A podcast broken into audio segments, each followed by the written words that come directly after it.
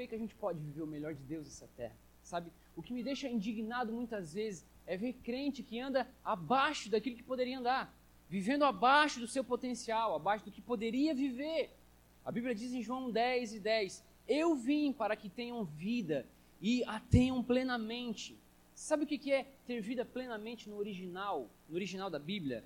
É uma vida mais elevada, uma vida que excede, mais que necessário, muito mais que tudo. Diz respeito à preeminência, superioridade, mais extraordinário, mais excelente. E, meu irmão, se a Bíblia diz que eu posso viver isso, eu quero me apropriar disso e eu quero viver essa vida.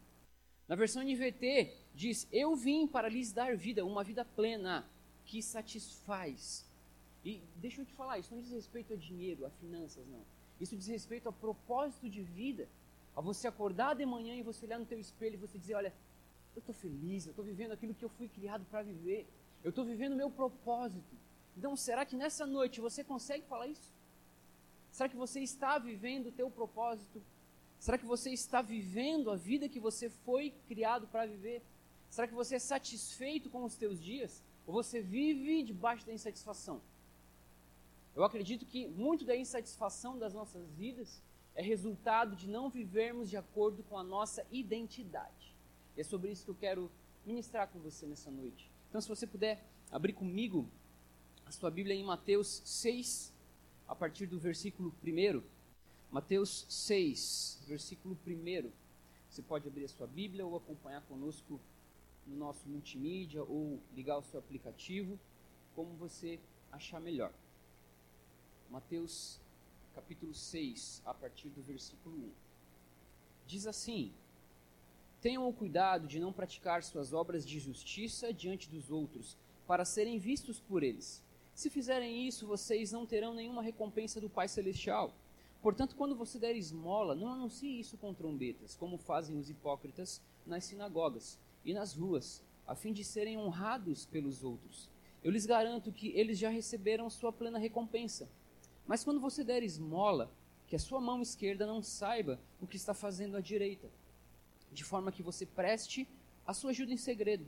E seu pai, que vê o que é feito em segredo, o recompensará. Versículo 5: E quando vocês orarem, não sejam como os hipócritas. Eles gostam de ficar orando em pé nas sinagogas e nas esquinas, a fim de serem vistos pelos outros. Eu lhes asseguro que eles já receberam sua plena recompensa. Mas quando você orar, vá para o seu quarto, feche a porta e ore a seu pai, que está em secreto. Então seu pai, que vê em secreto, o recompensará.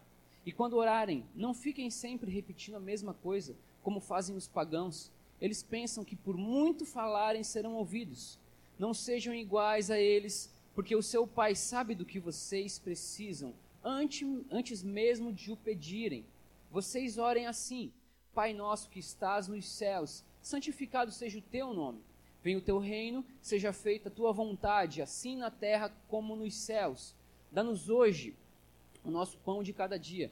Perdoa as nossas dívidas, assim como perdoamos aos nossos devedores. E não nos deixeis cair em tentação, mas livra-nos do mal. Porque teu é o reino, o poder e a glória para sempre. Amém. Pois se perdoarem as ofensas uns dos outros, o Pai Celestial também lhes perdoará.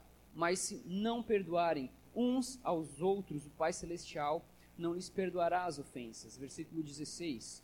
Quando jejuarem, não mostrem uma aparência triste como os hipócritas, pois eles mudam a aparência do rosto a fim de que os outros vejam que eles estão jejuando. Eu lhes digo verdadeiramente que eles já receberam sua plena recompensa. Ao jejuar, arrume o cabelo, lave o rosto, para que não pareça aos outros que você está jejuando, mas apenas a seu pai, que vê em secreto, e seu pai, que vê em secreto, o recompensará. Até aqui, você pode orar comigo?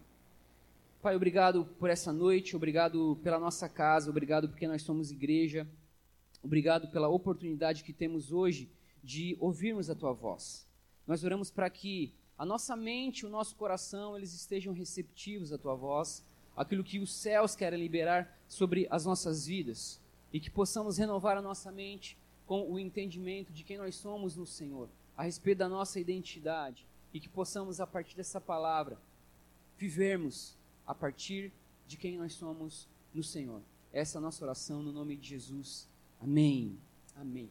Então nós lemos aqui o capítulo 6 do Evangelho de Mateus, e esse capítulo ele está inserido dentro do Sermão do Monte ou o Sermão da Montanha que foi proferido por Jesus.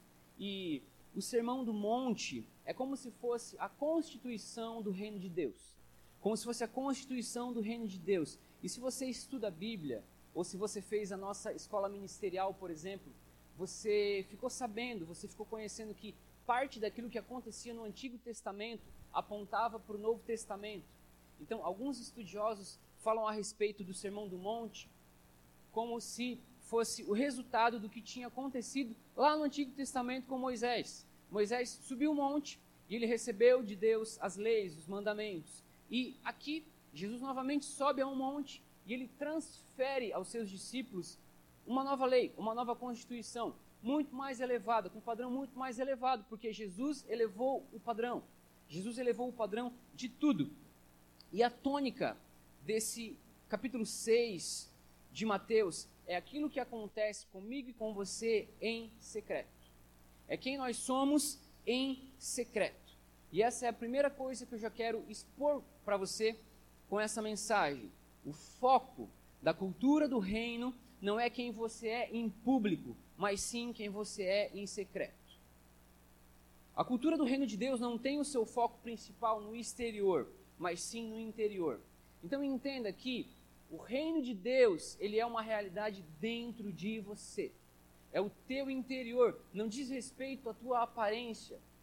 A realidade do reino é uma realidade interior, é aquilo que você vive dentro de você, é aquilo que você carrega, diz respeito a quem você é de verdade, a sua essência. E eu diria que isso é contra a cultura. A cultura do reino é contra a cultura. Por quê? O que, que a gente vê hoje na nossa sociedade? A gente percebe as pessoas vivendo de aparência. As pessoas valorizando a aparência, sem de fato conhecer qual é a sua essência.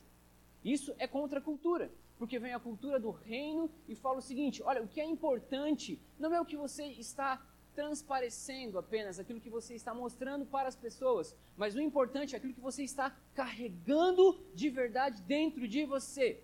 É aquilo que está sendo formado dentro de você, porque aquilo que está dentro de você diz respeito a quem você é de verdade. Isso é contra a cultura. E é interessante, olha o final do versículo de número 6 diz assim: então o seu pai que vê em secreto, perceba que Deus vê em secreto. Eu e você, os seres humanos, eles olham em público, mas Deus vê em secreto. E é tão interessante porque essa é uma realidade também apresentada lá no Antigo Testamento. Eu amo a história de Davi. Eu amo como Davi construiu a sua história, como Deus caminhou na história de Davi. E se você conhece a história de Davi um pouquinho, você vai lembrar que quando, quando Samuel foi até a casa de Jessé para ungir o novo rei de Israel, ele não sabia quem era o novo rei de Israel. Ele achou que era Eliabe, mas depois Deus falou que não era Eliabe, que era outra pessoa, que era Davi. Então eu quero ler com você 1 Samuel 16, versículos 6 e 7, que fala justamente a respeito desse episódio. Diz assim: Quando chegaram, Samuel viu Eliabe. Então Samuel viu Eliabe, Samuel não viu Davi. Com certeza é este que o Senhor quer ungir. O Senhor, contudo, disse a Samuel: Não considere a sua aparência nem a sua altura, pois eu o rejeitei. Então quem que Deus rejeitou? Deus rejeitou Eliabe. E no final do versículo diz: O Senhor não vê como o homem. O homem vê a aparência, mas o Senhor vê o coração. Então, eu e você, nós olhamos a aparência, mas Deus enxerga o coração. O profeta Samuel chegou, bateu o olho em Eliabe e ele disse: É esse. Aí vem Deus e disse: Não, não, não, não.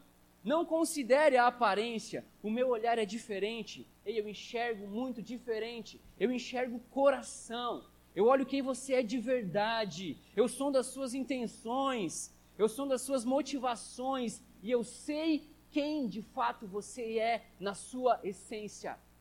Quando ninguém está te vendo, ele sabe quem você é de verdade. E a grande pergunta que surge é: por que, que é assim? Por que, que a cultura do reino é assim? por que, que Deus vem em secreto? Por que, que é mencionado nesse capítulo 6 de Mateus, aqui no Sermão do Monte, que tudo que você fizer, faça em secreto? Ajude em secreto, ore em secreto, jejue em secreto. Por que, que Jesus fala a respeito dessa realidade? Por que, que Jesus nos aponta uma vida em secreto? Eu consigo identificar duas coisas. Primeiro, Jesus fala sobre isso por quê? Porque o foco dos filhos de Deus está somente na glória de Deus. O foco dos filhos está somente na glória de Deus. O foco dos filhos sempre estará, estará na glória de Deus, enquanto o foco da religião estará na minha imagem. Enquanto a religião vai dizer, olha, mantenha uma aparência, mantenha uma aparência de espiritual, o evangelho vai chegar e vai dizer, seja espiritual dentro de você, na sua essência, carregue essa realidade dentro de você. Não viva de aparência. E você sabe que a religião sempre complica, mas o evangelho simplifica. Então entenda, olha o que diz a oração do Pai Nosso, tão conhecida. Versículo 9 de Mateus 6: Pai nosso que estás nos céus, santificado seja o teu nome. Então, o que é santificar o nome de Deus? Pensa comigo, existe alguma possibilidade de você tornar o nome de Deus mais santo? Você consegue fazer algo para tornar o nome de Deus mais santo? É óbvio que não. Toda santidade já reside nele. Toda santidade já está em Deus. O máximo de santidade já está em Deus. Então, qual é o pedido nessa oração? O pedido é o seguinte: Pai nosso que estás nos céus, me ajuda a viver de tal forma que todos saibam o quão santo é o seu nome. Por quê? Porque o compromisso dos filhos é em glorificar o Pai, é em divulgar, em promover a glória do Pai. Pensa comigo, meu irmão, por que quando você recebe Jesus, quando você o recebe, a gente faz o apelo aqui, você levanta a mão, por que você continua vivo? Por que, que quando você levanta a mão você já não, não morre, já não cai duro ali, já vai para a glória de uma vez? Finalizou, fechou? Por que, que Deus te mantém aqui ainda? Por que, que mesmo recebendo Jesus, mesmo você tendo nascido de novo pelo Espírito, mesmo Ele te dando a vida eterna, você compreendendo quem é Deus, qual é o seu plano de salvação, o plano de redenção, por que, que você permanece aqui? A resposta é para espalhar a reputação de Deus na face dessa terra. Você está aqui ainda porque você representa Deus em Tubarão. Você representa Deus no mercado de trabalho. Você representa Deus lá na faculdade, lá na Unisul, lá na FUCAP, na Uniaselv, dentro da sua casa, da sua família, com os seus. Você representa Deus. Quando você adentra os ambientes, as pessoas precisam enxergar o Pai em você. Você é um representante legítimo do reino. Você é um embaixador do reino aqui. Então você ainda está aqui porque você representa Deus. Então o foco não é a tua reputação, o foco é o teu caráter, porque você constrói o teu caráter diante dele, e quando você tem um caráter aprovado, o teu caráter aponta para a glória dele.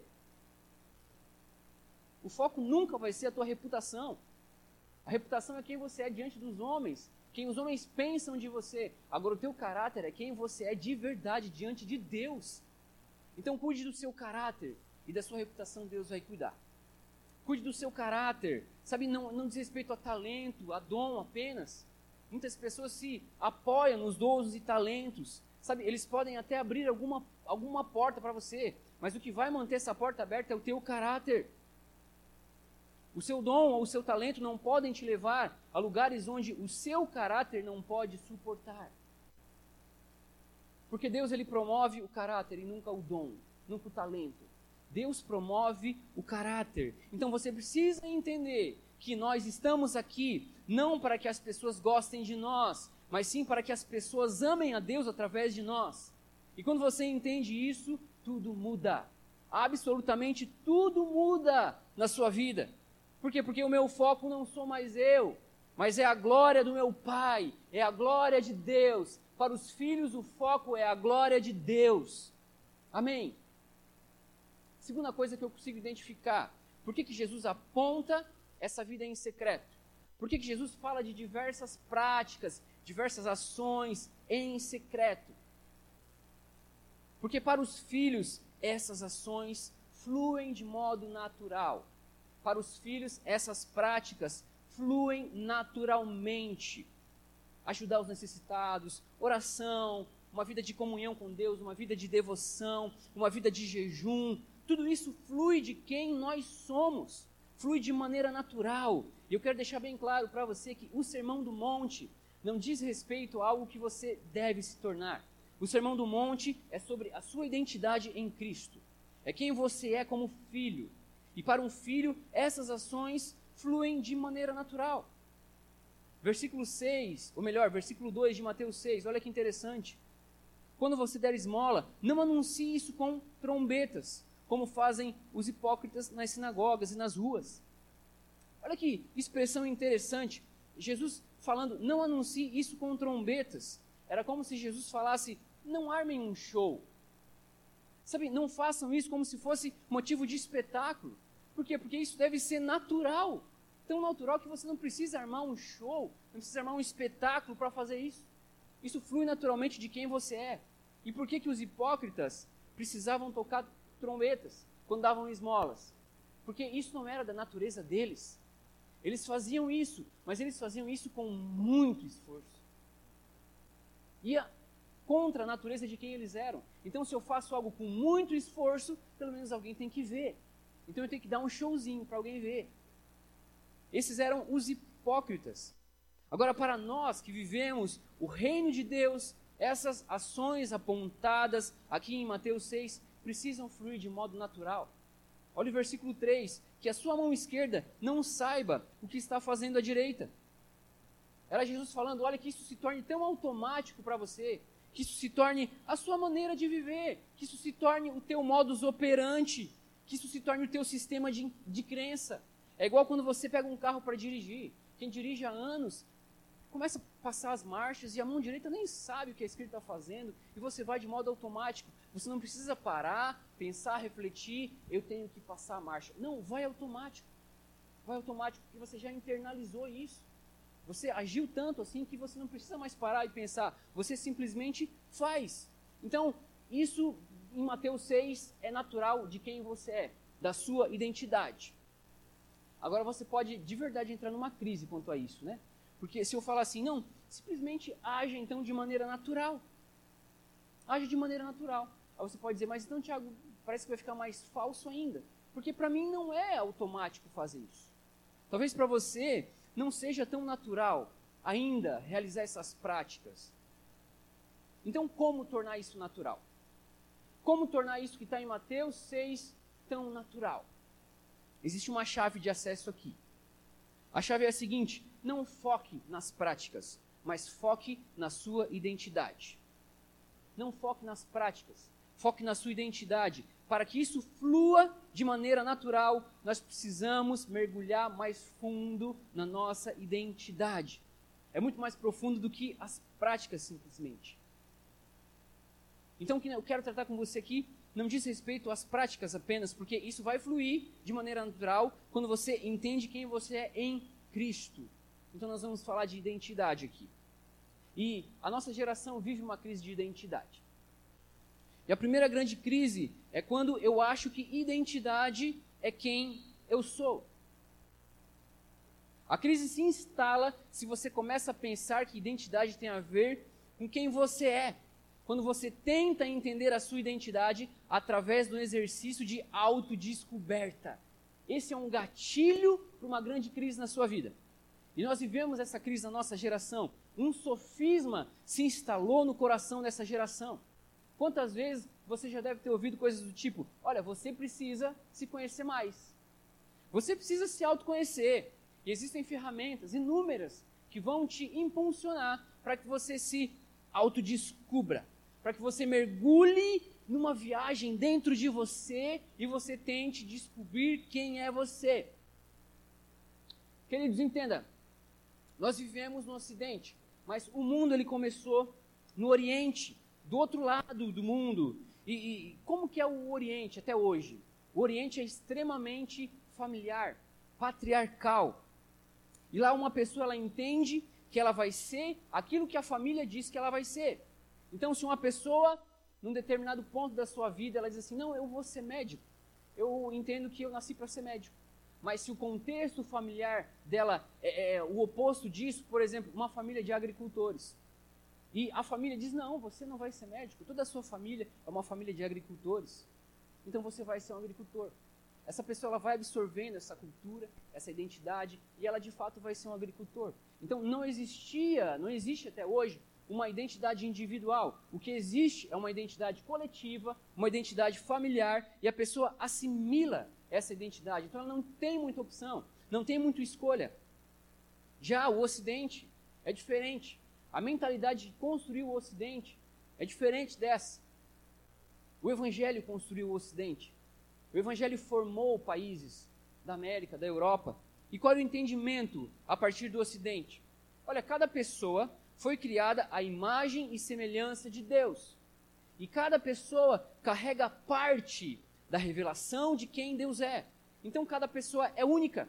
E Deus tem um plano específico para cada um. E assim o Ocidente foi construído, a partir desse fundamento. Então, se Deus nos fez a sua imagem e semelhança, nós temos uma identidade pessoal. Existe um plano, existe um propósito específico para você. E foi essa mentalidade que formou o Ocidente. Mas olha só, o que, que nós estamos vendo hoje? O que está acontecendo hoje nessa geração? O Ocidente está tirando Deus da jogada. Nós estamos tirando esse fundamento. E quando você edifica algo sem um fundamento, quando você constrói algo sem um fundamento, isso vai ruir. É questão de tempo, vai ruir. Então qual é a ênfase hoje do Ocidente? É que você descubra quem é você, que você descubra a sua identidade, mas tirando o fundamento, tirando Deus da jogada e colocando o seu coração nessa equação. Então a narrativa hoje é a seguinte: Olha, você precisa saber quem é você. Você precisa se conhecer. E a resposta está no seu coração. É lindo isso, né? Sou tão romântico. Mas quando eu olho para a Bíblia, em Jeremias 17,9, diz assim: o coração é mais enganoso que qualquer outra coisa, e a sua doença é incurável. Então, meu irmão, deixa eu te falar algo. Enganoso é o seu coração. Enganoso é o seu coração. O seu coração é capaz de te destruir. O teu coração é capaz de te levar para um buraco. E seguir alguém que é enganoso é morte na certa, é frustração na certa, é a certeza de uma vida errante. O teu coração é enganoso. Ei, quantas famílias destruídas por conta do coração? Quantos casamentos destruídos, desfeitos, acabados por conta do coração. Ah, eu apenas segui o meu coração. Quantos filhos sem um pai dentro de casa porque simplesmente seguiram o coração?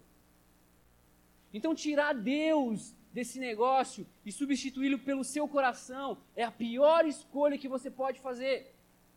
Então, entenda que identidade não é quem você é, não adianta você sair daqui hoje numa jornada de autodescoberta, porque você só vai se enganar. Então, o que é identidade, Tiago? O que é identidade? É só você olhar a etimologia da palavra. Identidade. O que é idem? Fala para mim, o que é idem? Igual. Idem é igual. Então, identidade é igual a quem você é. Identidade não é descobrir quem eu sou. Identidade é descobrir igual a quem eu sou. E aí eu começo a pregar agora. Primeiro ponto. Para que você desfrute do poder que existe na sua identidade, descubra igual a quem você é. Descubra igual a quem você é. Gênesis 1 e 26. Então disse Deus: façamos o homem a nossa imagem, conforme a nossa semelhança. Igual a quem você é, meu irmão. Descobrir a sua identidade não é se descobrir. Descobrir a sua identidade é descobrir quem é o seu pai, quem é ele. E essa é a solução apresentada por Jesus aqui no Sermão do Monte. Ele fala: Olha, você vai ser recompensado pelo seu pai. Em todos os pontos ele fala: Você será recompensado pelo seu pai. Na oração do Pai Nosso, Pai Nosso. Então, sabe quando você vai compreender a sua identidade? Quando você compreende quem é o seu Pai. E quando você entende quem é o seu Pai, você entende igual a quem você é. Quando você descobrir quem é o seu Pai, você vai ter um encontro com a tua natureza e com a sua real identidade. Entenda que a revelação de quem Ele é caminha lado a lado com a revelação de quem você é. Sempre vai caminhar. Pastor Rick Warren disse: Você não pode chegar ao propósito de sua vida concentrando-se em você mesmo. Deve começar com Deus, seu Criador. Você só existe porque o Senhor deseja que você exista. Você foi feito por Deus e para Ele. E até que compreenda isso, a vida jamais fará sentido. Quantas pessoas tentando encontrar o sentido da vida e, pasmem, tentando encontrar dentro delas. Você foi criado por Deus, para Deus. E até que você compreenda isso, a sua vida não vai fazer sentido. Então, meu irmão, para de uma vez por todas de tentar fazer uma jornada para dentro de você, tentando descobrir quem é você. E comece hoje, comece agora, uma jornada mergulhando em Deus, para saber quem Ele é, descobrindo quem Ele é. Automaticamente você descobre quem você é. Mergulhe dentro do coração de Deus. Entre nessa jornada de descobrir quem é Ele, dos planos que Ele tem para você. Descubra o coração de Deus. Ele te planejou, você foi criado você foi planejado por Ele, você foi definido por Ele, e todos os seus dias foram escritos em um livro por Ele. Ele sonhou com a tua vida, Ele sonhou com a tua existência, e Deus não joga dados. Deus não faz nada de errado, Deus não faz nada ao acaso, Deus não joga dados. Você foi criado por um propósito. Aleluia. Segundo ponto, para que você desfruta do poder que flui da tua identidade. Fundamente o seu relacionamento com Deus a partir da paternidade. Fundamente o teu relacionamento com Ele a partir da paternidade. Essa precisa ser a base, o fundamento do teu relacionamento. A Bíblia apresenta Deus como Rei, Senhor, Juiz, e tudo isso é quem Ele é. São atributos de Deus. Porém, você só vai entender todos esses atributos se o fundamento do teu relacionamento for a partir da paternidade. Um relacionamento de pai e filho. Deus é tudo isso, rei, senhor, juiz, mas a característica que sustenta todas as demais é a paternidade. E se você entende isso, a sua vida muda completamente. Quando você começa a viver a partir da paternidade, a sua vida é afetada boa parte dos nossos problemas são resultados de não conhecermos a Deus como Pai. Sabe, talvez você não teve um pai tão bom, um pai terreno tão bom, e talvez você não consegue visualizar Deus como um pai tão bom. Mas deixa eu te falar, ele é bom. Ele é bom, ele não é igual ao seu pai. Não. A paternidade de Deus ela é muito superior. Ela é perfeita. Perfeita. Sabe por que, que a gente anda tão ansioso? cada vez mais cedo os nossos jovens com crises de ansiedade. Nós precisamos entrar debaixo dessa realidade, entender que o Criador do universo é o nosso Pai. Sabe quanta gente com medo do futuro? Quanta gente com medo do que vai acontecer semana que vem, na outra, ano que vem, a crise econômica com o mundo, com o futuro. Meu irmão, deixa eu te falar algo que vai mudar, que vai acabar com esse medo de futuro. Sabe o teu futuro? Sabe os dias lá na frente? Deus já está lá. Deus já chegou lá. Deus já chegou. Então você não tem que se preocupar. Você tem que desfrutar do seu Pai.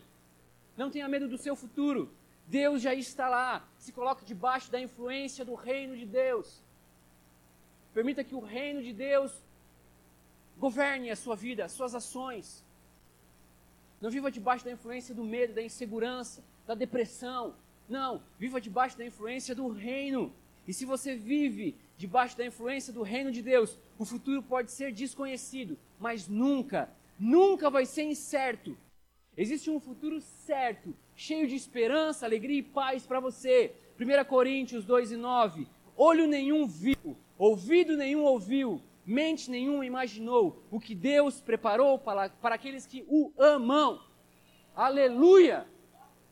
Existe esperança para você. Então, se existe algum pensamento hoje em você que não aponta para a esperança, esse pensamento está fundamentado em uma mentira. Então, abra mão desse pensamento, troque esse pensamento pelas verdades de Deus. Nossa geração ela cresce com falta de propósito. Nossa geração é conduzida por, por, por uma dimensão da alma, pelos sentimentos. Tanta gente com o passado governando a sua vida. Deixa eu te falar, você não é o seu passado. Você não pode voltar atrás e fazer diferente, mas você pode, a partir de agora, a partir de hoje, se posicionar e dizer: Olha, eu vou viver o meu futuro diferente. O que está diante de você é muito mais glorioso. O futuro é brilhante. C.S. Lewis disse: existem coisas melhores adiante do que qualquer outra que deixamos para trás. Existem coisas melhores adiante. Tudo que, que você deixou para trás não se compara com o que está adiante de você, com o que vai vir. Sabe, isso precisa mexer com você, meu irmão. Essa realidade que o Deus do universo, o Deus, o Criador do universo, esse que sustenta o universo, esse que sustenta as estrelas, esse é o seu Pai. Como seria a sua vida se você acordasse todos os dias com essa revelação internalizada no seu espírito. Ele é o seu Pai. Aleluia! Você não precisa temer. Você precisa apenas desfrutar desse relacionamento, fundamentar o teu relacionamento a partir da paternidade de Deus. E Tiago, como que eu sei se eu já estou vivendo essa realidade? Se eu já fundamentei o meu relacionamento com Deus com base na paternidade? É só você ver a sua reação quando você erra quando você cai, quando você peca. Porque nós erramos. Nós somos seres humanos falhos, cheios de limitações. Mas quando você cai, o que, que ocupa a tua mente? Você ocupa a sua mente procurando entender um jeito de minimizar as consequências do seu erro? Ou você simplesmente chora porque você entende que feriu o seu pai? Quando você erra, você entende que feriu um estranho ou você feriu o coração do seu pai? Quando você peca, você está preocupado com as consequências ou com o coração de um Deus que te amou primeiro? O que, que ocupa a tua mente? O que, que vai acontecer? O que, que eu tenho que fazer para a igreja não ficar sabendo? O que, que eu tenho que fazer para o meu líder não ficar sabendo? O que, que eu faço para não chegar ao conhecimento do pastor? Se você pensa assim ainda, diante dos teus erros, talvez você não conhece Deus como Pai ainda. Agora, se a sua reação é diferente, se a sua reação é a seguinte, pai, eu errei. Pai, eu errei de novo, e de novo, e de novo. Pai, eu feri o teu coração. Me perdoa. Eu não quero mais ferir o teu coração. E se um arrependimento genuíno brota de você, talvez você está começando a conhecer Deus como Pai. E deixa eu te dar um conselho nessa noite, em nome de Jesus, meu irmão. Se você pecar, se você errar, não corra de Deus, mas corra para Deus. Não corra de Deus, corra para Deus. Tanta gente errando e fugindo da presença de Deus. Tanta gente errando e indo para o lugar errado. Corra para os braços do teu pai. Assim como ele fez com o filho pródigo. A parábola nos explica isso. O pai ele correu em direção ao filho. Quando você erra, sabe, o pai está disposto a correr até você. Depende de você. Corra para Deus e nunca de Deus. Terceiro ponto, para você desfrutar do poder que existe na sua identidade. Fuja, fuja da religiosidade. Fuja da religiosidade.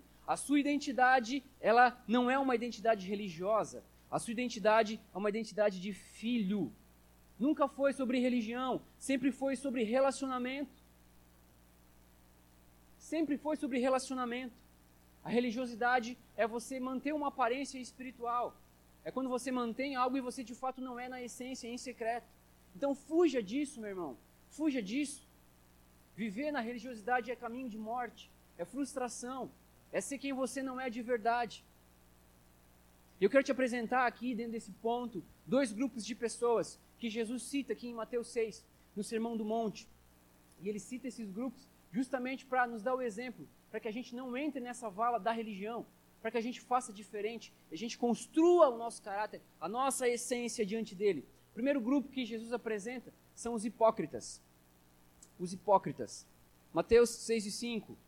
E quando vocês orarem, não sejam como os hipócritas. Eles gostam de ficar orando em pé nas sinagogas e nas esquinas, a fim de, a fim de serem vistos pelos outros. Então, os hipócritas ela, eram aqueles que se relacionavam com Deus a fim de obter algo.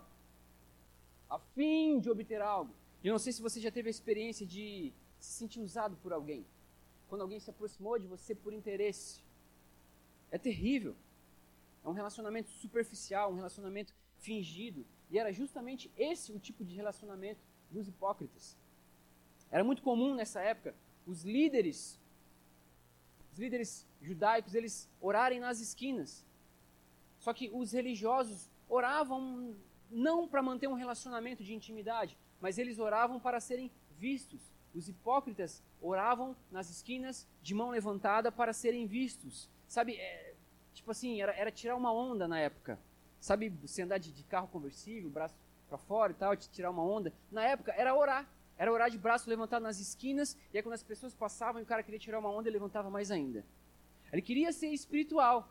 Era uma aparência de espiritualidade, mas não existe nada tão carnal como tentar parecer espiritual. Nada é tão carnal como tentar parecer espiritual.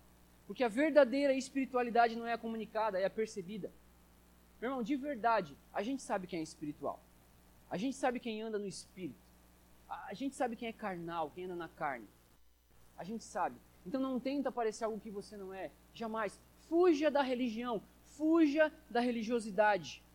O evangelho vai muito além de presentes, de se relacionar com Deus com, com presentes que você pode receber. O evangelho tem a ver com a presença. Então nessa noite, troque os presentes pela presença. Troque os presentes pela presença. Não existe nada mais precioso que um filho pode carregar do que a presença.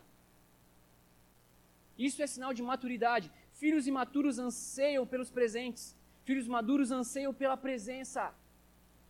Sabe, para mim não existe nada mais precioso hoje em dia do que desfrutar de um tempo com meu pai, assistir um jogo de futebol com meu pai. Irmão, isso para mim é vida. É lindo isso para mim. Agora, para minha filha, que tem sete anos, é diferente. Ela já está de olho no presente que ela vai ganhar no Natal. Ela já está falando do presente. Sabe, muita gente se relaciona com Deus apenas falando nos presentes. Mas nós precisamos começar a desfrutar da presença. Da presença. Filhos maduros anseiam pela presença. Segundo tipo de pessoas que Jesus apresenta aqui são os pagãos. Mateus 6, versículos 7 e 8. E quando orarem, não fiquem sempre repetindo a mesma coisa, como fazem os pagãos. Eles pensam que por muito falarem serão ouvidos. Não sejam iguais a eles. Esses caras, eles tinham uma prática religiosa do paganismo. Então, esses caras, eles oravam demais, oravam muito. E até hoje você vê religiões onde os caras, eles, eles eles fazem muitas coisas, e, e rituais, e sacrifícios, autoflagelação, porque na mente deles é o seguinte: é, quanto mais eu fizer, quanto mais eu fizer, mais eu tenho. Quanto maior o sacrifício, maior a aceitação de Deus. Então eles pensam que se orar duas, três horas, Deus vai ficar felizão com eles e, e vai surgir alguma recompensa daquilo. Sabe, é uma relação de negócio. É, quanto mais eu trabalho, quanto mais eu faço, mais eu recebo. Então, quanto mais eu fizer, mais ele vai me aceitar. Essa é uma relação de negócios. E muita gente ainda se relaciona com Deus assim, a partir desse entendimento, a partir dessa mentalidade. Sabe, como se Deus fosse punitivo em alguns aspectos. O cara bateu o carro durante a semana, opa, não fui na igreja domingo. Foi isso. Não, meu irmão, está errado, Deus não é assim. Esse é um entendimento pagão. E olha o alerta de Jesus: não sejam iguais a eles, porque o seu Pai sabe do que vocês precisam antes mesmo de o pedirem. Antes de você abrir a sua boca, Deus já sabe do que você precisa. Uau, que pai é esse? Que pai é esse?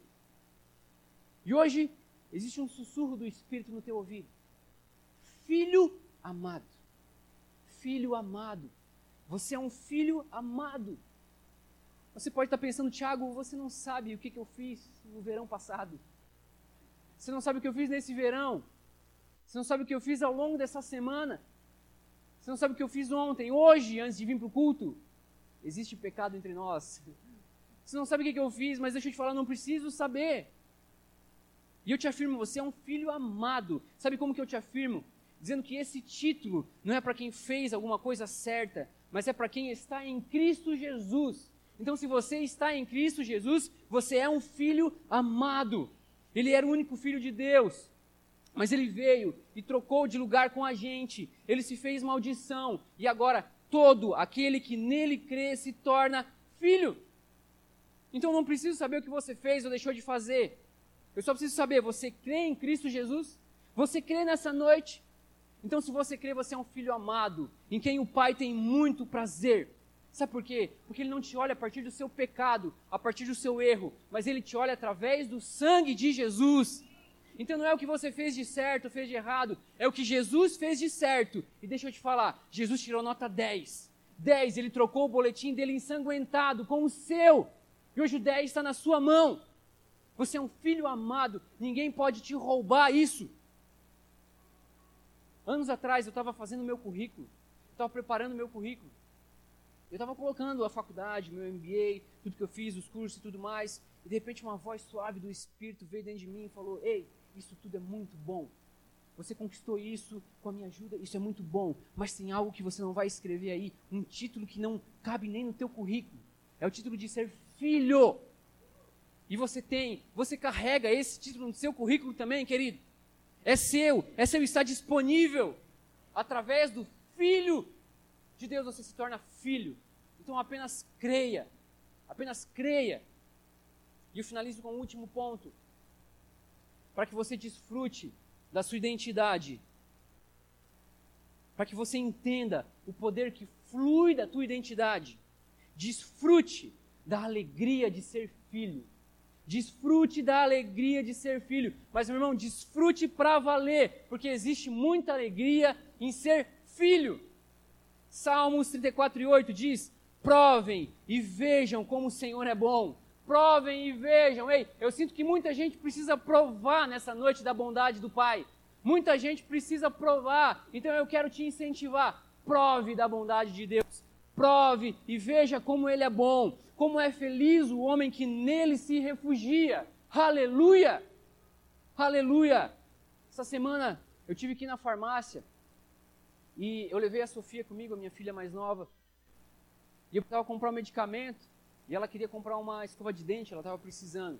Daí a gente foi até na seção das escovas de dentes e eu, vi duas escovas ali, tinham algumas e tal. Tinha uma de 7 reais e uma de 40 reais. Aí eu bati o olho naquela de 7 e falei, filha, é essa aqui, ó, em nome de Jesus, filha, essa aqui. E aí ela, ela ia pegando aquela ali, a gente já ia saindo. E aí, de repente, quando a gente ia saindo, ela bateu o olho naquela de 40 reais. Era da Rapunzel aquela. E ainda vinha com uma pasta de dente das princesas da Disney. Irmão, ela olhou para mim e disse: Pai, essa aqui, pai. O que, que você acha que eu fiz? Ela é minha filha. Ela me olhou com um olhar de filha. Não deu outro. Ela é filha. E deixa eu te falar, você é filho. Você é filho de um pai tão bom, mas tão bom. Você é filho. Coloque-se de pé nessa noite. Meu irmão, olha só. Em nome de Jesus, apaga da tua mente essa imagem de um Deus bravo, punitivo, vingativo, um Deus zangado. Não é isso. Ei, Deus é Pai. E de verdade, eu entendo muitas vezes a nossa dificuldade de crescer na compreensão desse amor, especialmente quando você olha dentro de você e você só consegue enxergar as falhas, os pecados, os erros. Mas existe hoje um convite para que você cresça no entendimento, na compreensão da dimensão do teu, do amor de Deus a respeito de você para que você cresça na compreensão de quem Ele é, do seu Pai. Então não olhe para dentro de você, mas olhe para Ele. Sabe, se eu olhasse para dentro de mim, eu jamais estaria aqui nessa plataforma pregando o Evangelho. Jamais. Porque dentro de mim só tinha medo. Mas quando eu olhei para dentro de mim, eu encontrei o medo. Eu olhei para Ele, eu encontrei toda a força, segurança. Quando eu olhava para dentro de mim, eu encontrava depressão. E depois eu olhava para ele, eu encontrava a alegria do Espírito, o a vida de Deus, a vida abundante. Quando eu olhava para dentro de mim, eu encontrava o receio, a insegurança, a minha fraqueza. Mas eu olhava para o céu e eu olhava nos olhos do Senhor e eu conseguia enxergar o poder dele se aperfeiçoando na minha fraqueza. Então não diz respeito a mim, não diz respeito a você, diz respeito a Ele. Aleluia! E eu finalizo com dois versículos. 1 João 3 e 1. Vejam como é grande o amor que o Pai nos concedeu. Sermos chamados filhos de Deus, o que de fato somos. Por isso que o mundo não nos conhece, porque não o conhece. João 1 e 12. Contudo, aos que receberam, aos que creram em seu nome, deu-lhes o direito de se tornarem filhos de Deus. Aleluia! Você tem esse direito. Se você crê, você se torna filho de Deus. E tudo que é do Pai é seu.